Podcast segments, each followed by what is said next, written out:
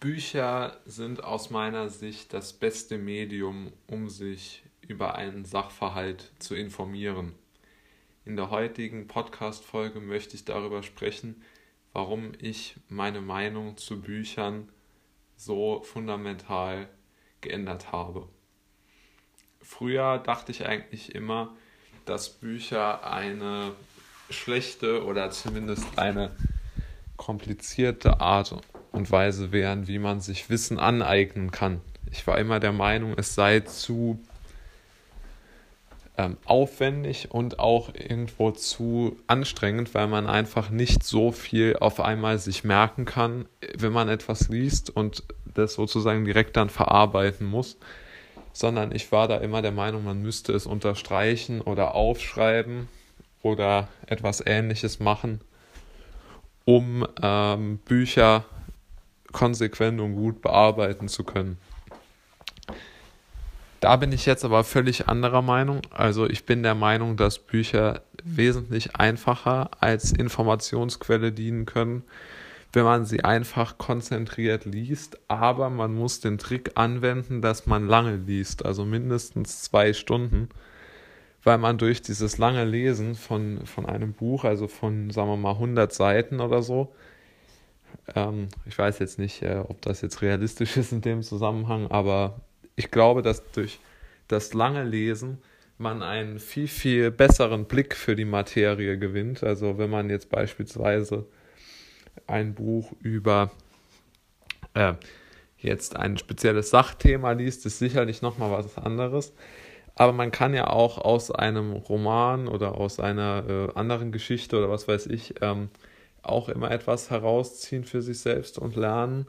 Und das kann man aus meiner Sicht am besten, wenn man sich wirklich reingedacht hat in diese Schiene. Und deshalb glaube ich, dass es wesentlich besser ist, wenn man konzentriert viele Seiten liest, als wie wenn man nur ganz kurz liest. Und äh, deshalb habe ich dort mir mal überlegt, welche Bücher ähm, am besten wären, um solche neuen Gewohnheiten wie jetzt dieses sehr lange am Stück lesen zu implementieren. Ja. Also das beste Buch oder das Buch, was mir im Moment am besten gefällt, ist, wie ich ja schon mal einen Podcast drüber gemacht habe, das Buch Fahrenheit 451.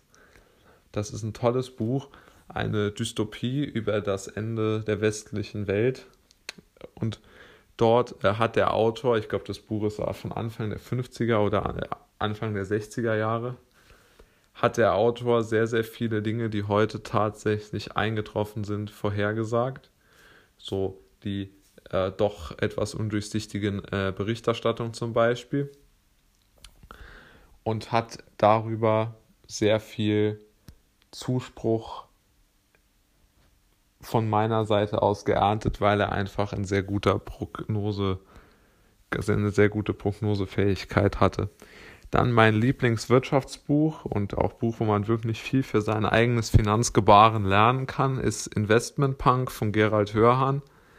Dort klärt er über die fünf Finanzirrtümer auf, die schlimmsten Dinge, die man so machen kann. Und das würde ich auch alles zu 100 Prozent unterschreiben, was er dort sagt. Das ist auch ein, ein wirklich tolles Buch, ja. Und das macht auch sehr, sehr viel Freude zum Lesen und es, es regt einen vor allen Dingen auch zum Nachdenken an. Dann habe ich noch eine Buchempfehlung, das ist äh, von, also nicht von Seneca, aber es, geht, es ist ein Buchband von Senecas Schriften. Das heißt, äh, das große Buch vom glücklichen Leben, gesammelte Werke. Dort sind alle Aufzeichnungen Senecas zu Glück nicht machen, also zum, zum Glück, zur Vernunft, also zu Themen drin, die seine stoische Philosophie sozusagen grundieren und wie er es für richtig hält, glücklich und irgendwo auch erfolgreich zu leben. Und dann